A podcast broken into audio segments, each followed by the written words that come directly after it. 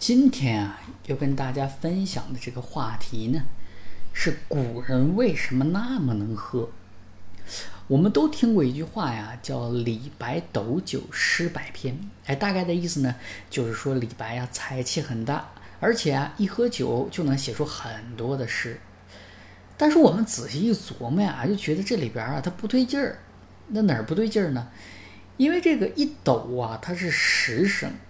斗酒那可是十升酒啊，这个对于我们今天人来说太夸张了，就是喝水也喝不进去这么多呀，奶茶你也喝不进去啊，对不对？那这李白的量也太大了，即使是说诗词有一些夸张的手法，这个我们能理解，但是依然觉得十升啊太夸张了。那无独有偶呢，我们还知道啊，在景阳冈的武松打虎之前啊，同样是喝了十八碗酒。咱别说这个碗它有多大，那十八碗的基数在那放着呢，这绝对不是一个可以小觑的量。啊，于是乎呢，有一个问题呼之欲出了，那就是为什么我们今天的人反而喝不过古人了？这到底是什么原因呢？哎，这个问题啊，我们得从两个方面去思考。第一个呢，是古代的计量单位啊，跟我们今天有一定的区别。李白时期的酒啊。它的这个斗很有可能是小斗，这个小斗啊，一斗是我们今天的两升啊。当然，你可能说两升酒也不少了，对不对？根据《居民膳食指南》，我们每天喝两升水，很多人都喝不到。那这个两升酒其实也不少了，还是不能理解到底为什么古人能这么喝呀？哎，没错。其实确实啊，光从计量单位上看，好像不能完美的解释这个问题。那于是呢，我们就得看另一个原因那就是酒在古代的种类和度数跟今天可能差距比较大。那古人到底喝哪些酒呢？哎，接下来啊，我就带着大家领略一下古人的饮酒简史。首先啊，古人最早喝的酒呢，叫做酿造酒，又叫做发酵酒。它是怎么做的呢？啊，其实很简单啊，就是把大米、熟米、粟米啊这些谷物，哎，它作为一个原料，然后呢，经过发酵而成，好像跟我们今天做甜酒的过程差不多。那这种酒它有什么样的特点呢？哎，首先啊，因为古代的过滤技术不成熟，所以整个酒啊它是呈浑浊的状态。另外呢，因为古代啊，它没有无菌的技术，所以呢，酒里边有很多的微生物，这样呢，会造成酒的颜色呀，它很有可能是绿色，而且呢，表面会浮一层白色的漂浮物，哎，如同白色的蚂蚁一样。因此啊，这个酿造酒还有一个非常文雅的名字，叫做乙绿酒啊。当然，乙绿酒啊。对于大家来说还是比较陌生，但是它的另一个名字那可谓是家喻户晓，是什么呢？就是大名鼎鼎的浊酒。一提到浊酒啊，大家能想到什么呢？想必就是那句著名的诗句：“是浊酒一杯家万里，燕然未勒归无计。”这句话好像也是收进了教科书。但是大家呢，大概一直注意到了家万里啊，也可能注意到了酒，但是呢，并没有仔细想一想浊酒是什么。那通过我们前面的讲解啊，大家能知道啊，浊酒其实有很多地方是不卫生的，那喝了要拉肚子的，要食物中毒的。那浊酒要怎么饮用呢？哎，浊酒啊，在饮用之前需要煮一下。我们都知道有一个著名的典故，叫做“青梅煮酒论英雄”。很多人认为啊，这个煮酒是为了暖啊，是为了这个温酒。但是根据后面的剧情，我们知道啊，后面还打雷了呢。那这个明显它不是冬天，所以说并不是为了口感而去加热。这里加热的目的啊，就是为了消毒。因为酿造酒啊，它比较容易腐败，所以呢，得把它加热一下。这样才能让人放心的饮用。那这种酒呢，它大概有多少度呢？啊，大概在一度左右。啊，这个度数啊，类似于我们今天的醪糟，因为它里边的杂质和水分都特别多，所以呢，造成了它的度数啊，必然是不高的。那到了唐代呢，随着技术的提升，哎，大家把这个杂质啊进行进一步的澄清和过滤，经过窖藏之后啊，可以把酒加工到五度左右。那这种酒呢，也被称作叫清酒啊。啊。这这里大家注意一下啊，我们现在说的清酒呢，基本都是日本的清酒，但是日本的清酒源头大概是我们中国的清酒啊。虽然现在没有人知道中国的清酒了，但是在这里啊，还是给大家提一下。那我们想想啊，如果李白喝的就是这种五度左右的清酒，那么一斗两升的酒，大概也就是我们现在四瓶啤酒左右啊。这么一想，好像其实也不是特别能喝，对不对？因为啊，我们今天能喝四瓶啤酒而不醉的人，应该是不少见。这么看，古人喝酒好像也没那么厉害。那到了宋代以后啊，酒有了进一步的提升啊，因为这个时候啊，酿造技术有了一定的进步啊，那酒精呢，大概可以能达到了十度左右。我们设想一下啊，武松能喝到的最高度数的酒，大概就是这种酒。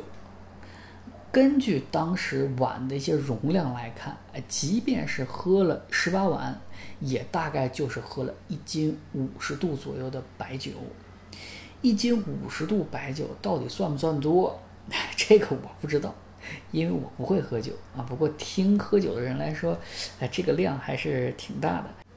而且最关键的呀，他还是喝完了能去打老虎，这个就很厉害。当然呢，这里呢也给大家说清楚啊。